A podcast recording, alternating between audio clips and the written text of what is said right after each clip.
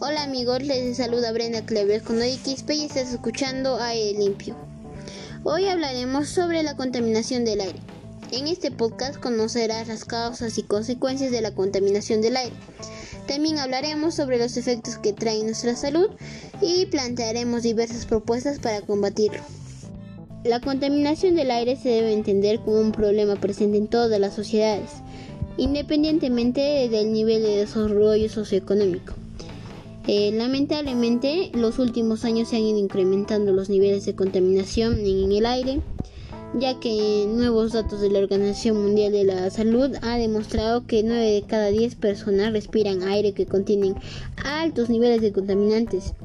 Y esto por supuesto es a causa de muchos factores, como la, falta, la falta de uso de las TCRs, o también el uso ineficiente de la energía en las viviendas y en las industrias, el uso de queroseno y combustibles en estufas, hogueras, lámparas, los gases tóxicos en las fábricas e industrias, los parques automotores, las, emisiones de gases tóxicos por las mototaxis y automóviles que en esa época son muy muy muy saturados. También el uso de insecticidas y pesticidas en actividades agrícolas, también incendios que principalmente eh, ocurren en los cerros, eh, que los pobladores lo hacen. También la acumulación de basura en, en, lugares concurridos como los mercados, o gases o partículas emanadas por las erupciones volcánicas. Claramente esto trae muchas consecuencias, como enfermedades respiratorias principalmente. También enfermedades eh, de la piel, dolor de cabeza, enfermedades cardiovasculares o afecciones prenatales. Esto también trae el daño de la capa de ozono por los gases tóxicos, el efecto invernadero, los daños a la naturaleza, las variaciones del comportamiento meteorológico, ya que mm, al ocurrir estas, este tipo de contaminación eh, ocurren muchas muchos cambios en, nuestro clima, como la lluvia ácida que malogra todas las actividades agrícolas. También la, la, reducción de visibilidad por la neblina causada por los gases tóxicos, ¿no?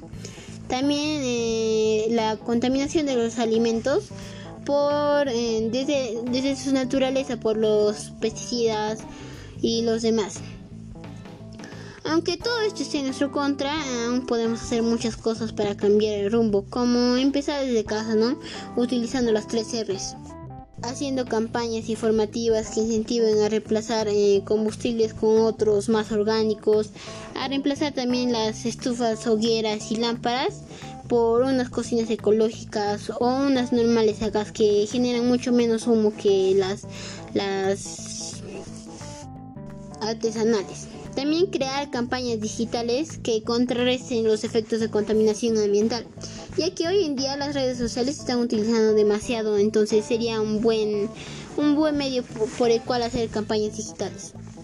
También incentivar y comunicar sobre la importancia de la educación ambiental, ya que esta es la base para reducir la contaminación y el efecto de, de las acciones del humano en el ambiente. Hacer campañas, crear canales eh, o páginas digitales. También dar a conocer nuestra opinión al mundo mediante las redes sociales, dando nuestra opinión, participando en actividades, haciendo afiches de información eh, y haciendo también un movimiento verde. Amigos, este es el mejor momento para empezar el cambio y empezar a tomar acciones. Tenemos que tomar conciencia sobre todo lo que está pasando y actuar de inmediato.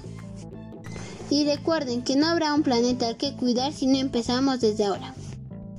Se despide Brenda Clarebe con Dori Quispe con un beso y abrazo psicoecológico.